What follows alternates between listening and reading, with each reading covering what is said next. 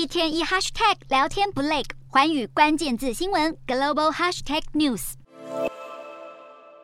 And what else did the Supreme Court do to jeopardize safety in our street? Bonds, we had to come up with a list of sensitive locations where guns are prohibited. 全球跨年圣地纽约时报广场突然出现拒绝枪支的告示，而且还牢牢钉在灯柱上。原来从九月一号开始，想要前往时报广场的人可是不准携带枪支。纽约其他禁枪地点还包括公园、民众会参观的地方以及工作场所等。除了美国枪击事件频传，纽约这项做法是要对抗美国最高法院在六月时裁定民众有权利在公共场所携带武器。民主党掌舵的纽约州在七月随即通过法案，规定如果在禁枪地点携带枪支将构成重罪。纽约州长侯可也宣布了其他的枪支管制措施。纽约州还要加强拥枪的背景审查以及枪支安全训练，希望能让大苹果纽纽约成为比较安全的大城市。